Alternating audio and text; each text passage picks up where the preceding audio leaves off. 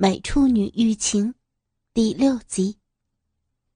装上假鸡巴的成熟美女，跪在美少女的背后，又粗又大的假鸡巴突然一下子插入到明子的小臂里，明子不由得发出一声惨叫：“哎呀，你可不能因此就忽略对我老公的服务，快继续，别停。”惠丽莎在少女的屁股上掌打着，明子流着眼泪，继续吸吮工藤的大鸡巴。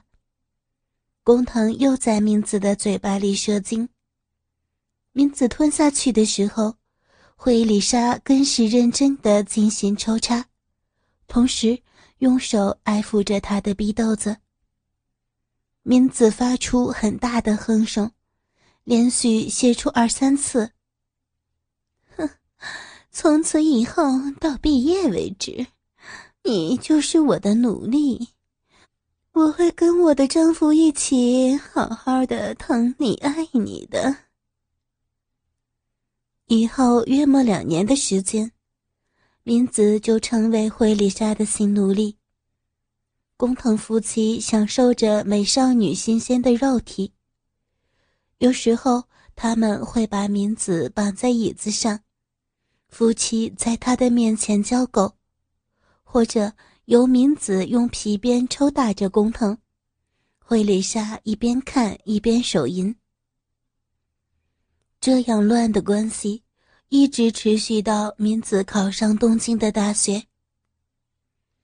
嗯，就因为这样啊，我对同性恋也很在行，在男人中有不少像工藤那个样子。看女人同性恋就会变得异常兴奋，跟疯了一样，哼！所以呀，便表演给他们看，有好多钱拿呢。明子向丽奈说明自己打工的内容。表演，那也是需要对手的呀。没错儿啊，过去我是和弥生一起表演给那些中年男士看的。他也是个大学生，也有同性恋的倾向哦。曾经听恩县的总务部长和教育长说过他的名字。哎呀，可惜呀，弥生太看重钱，我们俩呀经常为了分钱吵架，于是和他就分手喽。哼，现在我可是看上你了，你真坏。原来你是早有预谋的陷害我，不错。可是你也应该感谢我才对嘛。正是因为这样，你才会发觉自己有如此美妙的体质，嗯，对不对呀？说完，又拥抱着李奈，开始爱抚，同时在李奈的耳边细语：“我说李奈呀。”跟我合作吧，啊，陪陪那些从乡下来的中年男人玩，同时还能赚很多钱，你自己也舒服不是？林奈的生活环境不差，金钱不是问题，但是钱这种东西可是越多越好。一个大学女生有钱不怕无处可花。林奈接受明子的建议，开始做秘密的打工。在性行为以外的世界里，林奈也是一无所知，所以和明子在一起能够看到大人的世界，这样子的刺激也使林奈肯做下去。无论好或坏，明子都成为林奈的老师。约会时的打扮。在喝酒场合的礼节，如何应付男人们的视线，不想性交时的拒绝办法，避孕方法，使男人高兴的方法，欺骗父母的方法，不到三个月的时间，李奈完全学会，同时也表示李奈是一名好学生。和明子一起时的对象必定是五十多岁。或更大年龄的男人，虽说是地方公务员，但毕竟是高级干部。李娜经过这个工作，认识了东京异常的一面。每一天从各地出来东京的人很多，如果知道地方自治团体的首长、官吏以及跟随的官员的数目，任何人都会惊讶。绝大多数人都是来成亲，因为很多权力是握在中央政府的手中。地方政府必须获得中央主管部门的许可才能够做事，因此，全国的县市政府每天都有人来到东京。大部分的县政府在东京都没有公务员专用的住宿设施，县政府的科长级就住在这里，县长、副县长、局长，各团体的理事长。市长级就住在一流的大饭店，明子的目标就是这些人。虽说都是因公出差，但是来到东京以后都会放纵自己，在当地都是熟面孔，不能乱来，在东京可就不同了，做什么都没有人知道，而且只要你肯花钱。便能获得在地方上享受不到的乐趣。明子在做伴游的工作以后，很快便发现了这种情形。和这些很在乎丑闻的高级干部们约会、吃饭，然后睡觉，他们得到年轻女大学生的新鲜肉体，感到很高兴，所以愿意付出巨额的钞票。做的事情和妓女没有什么不同，但毕竟不属于任何组织的良家子女，不以生意为名义，是臭味相投的自由恋爱，所以感觉上截然不同。这一次在东京钓到可爱的大学女生，回去后就会成为夸耀的话题之一，自然的。也传开，在东京可以找到和女大学生的约会。有机会再来到东京出差的时候，他们就会再来找名字。李奈对明子的手腕，有时也会感觉到惊叹。明子做事谨慎，在特定的对象，最多也是两次左右，不会经常接触，因此。联络电话经常改变，以维护个人的隐私，绝对不告诉对方真正的名字。学校也说是梦见山其他学校的名字。林奈和明子至少一起行动了二十次以上，对方大多是两个人，也有一个人的情形。也许是明子精挑细选之故。过去从未遭遇过困难，很和蔼地招待他们，在床上又变成强壮的野兽。如果遇到教育长那样有性问题的时候，就会和明子一起，让对方感觉到兴奋。如果发生效力，得到的报酬也就更多了。我们呀，是帮助因为压力大。而不能勃起的中年男人，明子大言不惭，但也不是没有道理。这个月的明子的态度却突然改变。哎，好的对象不来了，最近的景气不好。明子这样说，不像以前那样热心的找对象。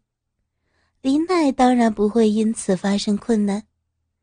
只是不知道明子突然改变的理由，一点都不像是对着工作产生了反省。第二花园大厦，这一栋出租大厦，是从繁华街道稍进入住宅区的地方。从地区看，住在这里的人以从事特种行业的人较多，同时，从晒在阳台上的各种颜色内衣。也可以了解到这里的情形。晚上十点钟左右的时候，一个戴着太阳镜的男人，看着玄关的信箱。他就是曾在日比谷公园和某人会面的那个叫大江的人，脸上浮现着笑容，大概是发现了要找的对象。蒙了一下刮过胡子的下巴。三零四号室，中原一定没有错。一楼是便利商店，共有六层，是上层是房东住的，二楼到五楼各有四室，共有十八户，每户大概是一房一厅。嗯，一个大学女生住在这里，房租费用可能很大。男人上到三楼，走出楼梯，看到面朝此的走廊有四个房门。最里边的房门上有中原的门牌，每一间房都是漆黑漆黑的，没有人的样子。男人从口袋里拿出来很多钥匙，试了两三只之后，就听到咔嚓一声，打开门锁。男人迅速开门进入到房子里边。房里的主人回来的时候已经凌晨一点。是个二十岁左右的年轻女孩，长发披肩，穿着像女服务生的迷你裙。啊！进入玄关后，很疲倦似的叹了一口气。哎呀，是灯泡坏了吗？真糟糕！在黑暗中摸索着走进来，等在房里的男人已经习惯了黑暗，所以。对背后有走廊灯光的女孩的动作，看的是一清二楚。大江的动作很敏捷，从背后抱住女孩的双臂，向上勒紧。啊！女孩发出惊叫声，不过更大的声音因为布迅速塞入到嘴巴里而没有发出来。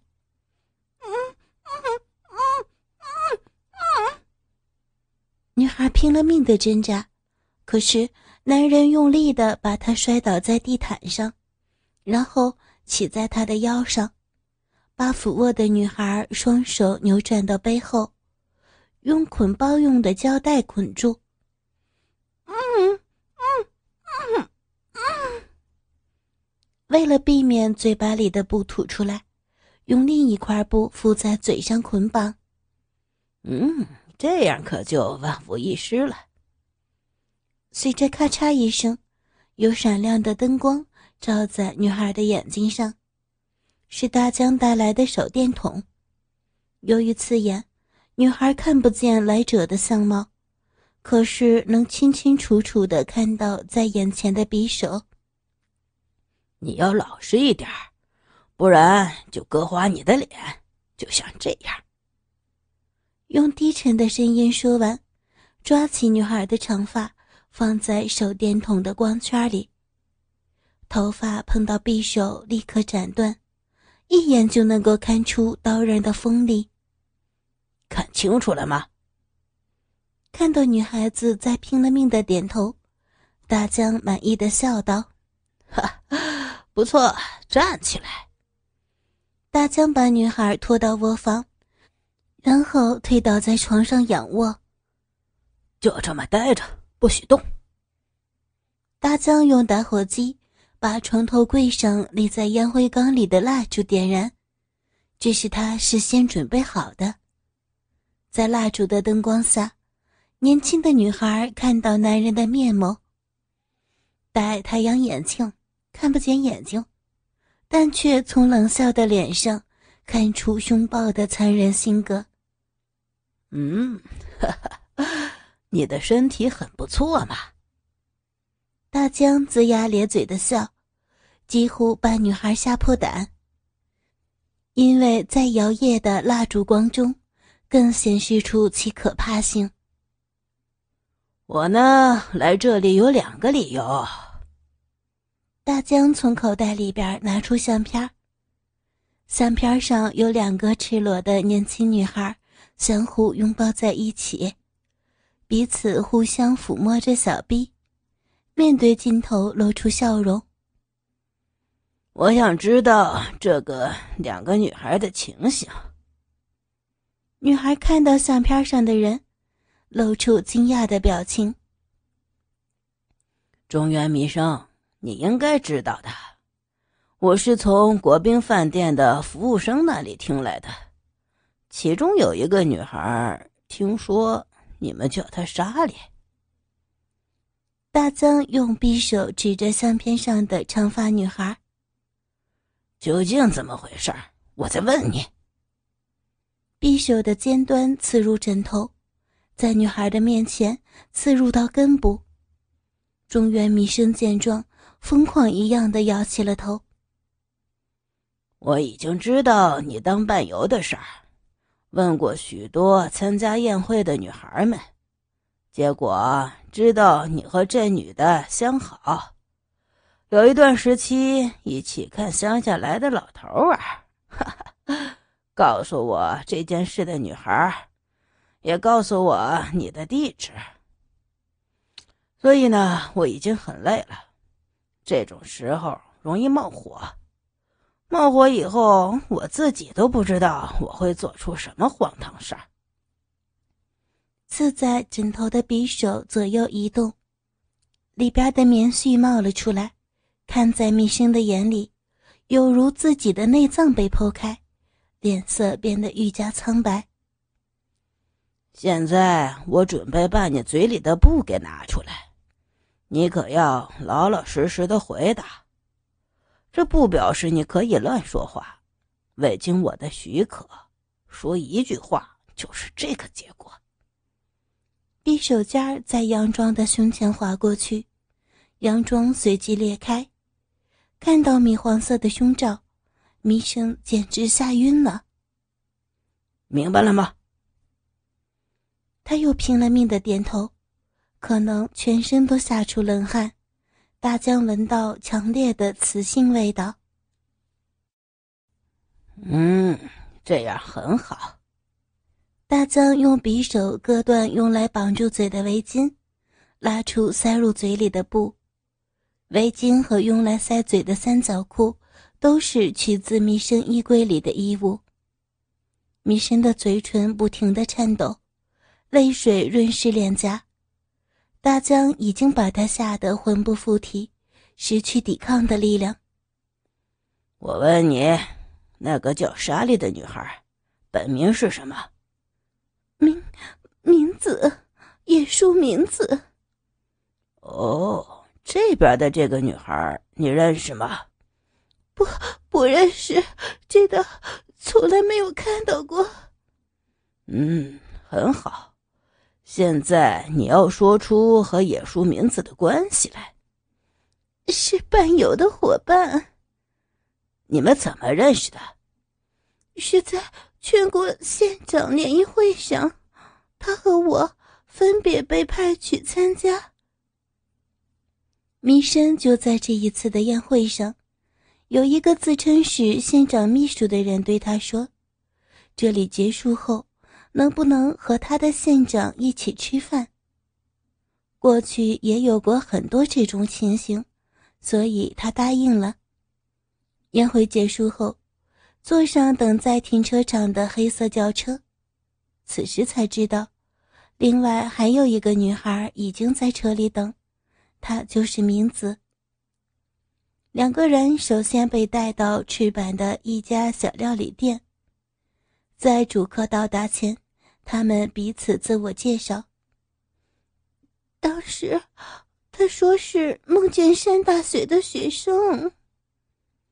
米生说到这儿，大江提出问题：“你认为那是真的吗？”我想，不是的吧？为什么呀？我们做这种事情的女孩子，彼此之间是不会说真话的。那你认为会是哪一所大学的呢？嗯，有一次他说快要考试，带着教科书和笔记本笔记本上的标识和梦见山大学不同。我高中时代的同学就在梦见山大学，他们的标识是樱花，但他笔记本上的是秋花。哦，原来如此啊！大江已经查过所有大学，只有白秋大学的标识是秋花。后来呢？后来怎么样了？不久后，秘书带来县长。是在县长联谊会担任副会长的某县县长，秘书带来县长后便立刻离开，马上送来豪华的料理和酒。他们正感到饥饿的时候，所以这样子的料理使他们失去了戒心。既然是县长，当然也有风度和幽默感，知道如何抓住女孩子的心。约伴游小姐吃饭。好像也不是第一次。后来秘书又回来了，县长上厕所。此时秘书对他们说：“县长呢，对你们两位很是满意呀。如果可以的话，从这里去旅馆，愉快的玩一玩。”“嗯，我们两个都去吗？”“啊，是的。”明子和弥生互望一眼。两个人都是长发和苗条的身材，面貌也属于同类型，可能是县长所喜欢的。这件事儿当然是要保密的，只要你们两个人肯答应，自然有相当的报酬。我没有问题。明子回答后，弥生也表示同意。哦，这就好说了，那么就请你们先上车吧。两个人和秘书一起到达旅馆的双人旁。